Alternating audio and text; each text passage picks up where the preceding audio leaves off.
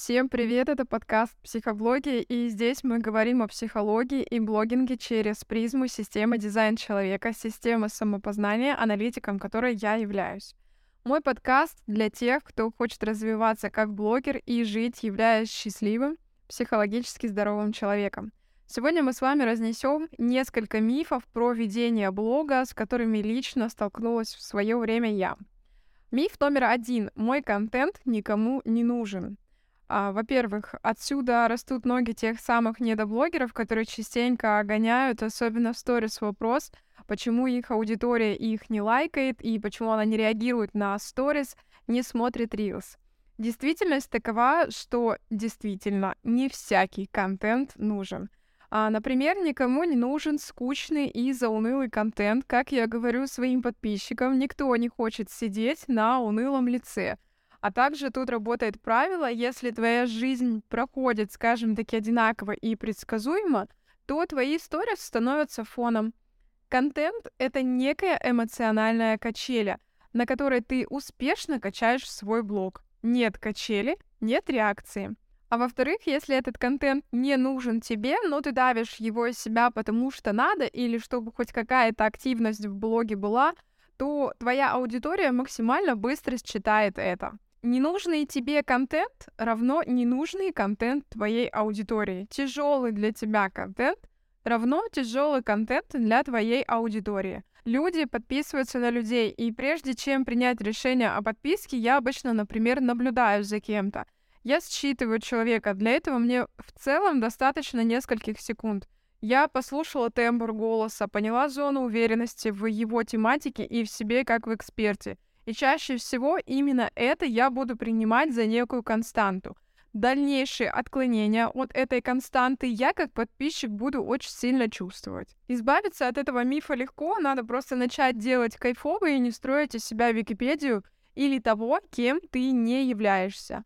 Мозг в какой-то момент просто устает строить образ, и ты получаешь откат, который выражается в обесценивании себя или докатывается до синдрома самозванца идеальный вариант, когда твой контент вызывает эмоции даже у тебя самого.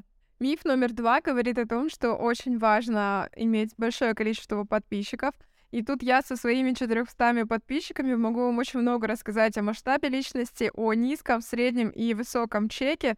А здесь разрушить миф вам поможет только одно осознание. Ставя что-то одно в приоритет, вы будете терять из виду второе. То есть в погоне за количеством будет страдать качество. В упоре на качество вы теряете приток количества. Идеальная формула у каждого своя. Работать желательно по всем фронтам одновременно. И эта идеальная формула, она достигается тестом гипотез.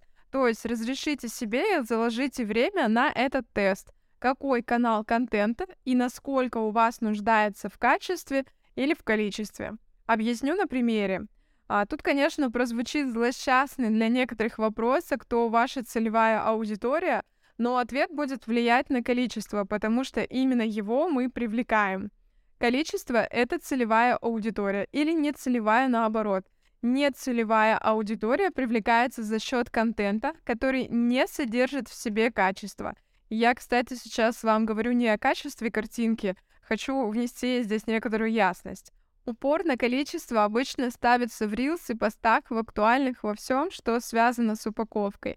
Но упор на качество желательно сохранять и внедрять во все так же, что связано с упаковкой. А вот, например, в сторис не всегда нужно ставить упор на качество. Сторис — это канал контента, который работает уже на префильтрованную аудиторию. И здесь на качество смысла контента желательно выделять время — потому что постоянно тащить смыслы может привести к выжиганию и выгоранию аудитории. Иногда просто хочется потупить с блогером. Некие такие простые эмоциональные качели без смысла. На качество контента в сторис, кстати, влияет такой скилл, как писать прогревы и сторителлинг.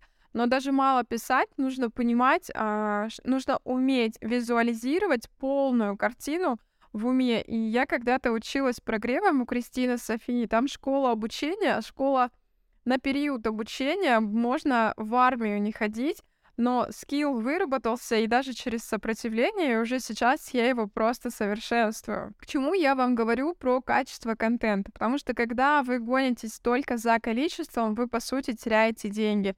Если только вы не лайф-блогер, и то деньги, повышение чека за услуги вам приносит качество контента. Ну и качество, конечно же, реализуемого продукта. Можно зарабатывать около 50 тысяч на 5 тысячах подписчиков, а можно и около 100 тысяч зарабатывать на 500 подписчиках. Все, конечно, зависит от цели, кому количество, кому качество. И третий самый классный миф называется «это нельзя публиковать». Запомните, вам можно все. Если что, я разрешила. Для собственного пробития этого мифа хорошо, конечно, идти в самопознание. Мне в этом очень помогла нейрографика и дизайн человека. И еще я ходила к психологу.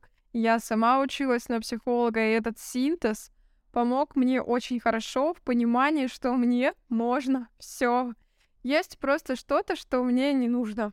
Кстати, хочу предостеречь многих желающих пойти учиться на психолога. Не думайте, что вы там решите свои проблемы. Вы, скорее всего, найдете только новые. Короткий путь, на удивление, даже более бюджетный, это довериться тому, кого вы уже считаете экспертом в вопросе терапии. Еще раз, вам можно все. И если сразу сложно разрешить себе проявляться, попробуйте продавливать новый опыт в своем мышлении относительно ведения блога. Выходите из зоны комфорта, не нужно, расширяйте ее, это намного приятнее. Я однажды встретила Рилс, я не запомнила автора, ни детальной речи, я просто блокнула телефон и подумала, а если реально попробовать делать какие-то стрёмные для меня действия, но без чувства стыда или страха, так, как будто у меня его нет. Я была удивлена, сколько действий и проявлений у меня стояло на стопе, из-за вымышленной какой-то границы, из-за вымышленного колпака. Попробуйте тоже, просто задавайте себе вопрос, а как бы я сделал, когда этого чувства у меня бы не возникало? Подводить итоги мы, как обычно, не будем. Зернышки я вам посеяла, чтобы зернышки прорастали. Используйте хорошую технику иногда переслушивать, а затем поливайте внедрением новых привычек и продавливайте в себе новый опыт. Оплату за хорошие зернышки я беру лайками, отметками, репостами в социальных сетях. Всем спасибо, всем пока, проявляйтесь и будьте самыми счастливыми людьми.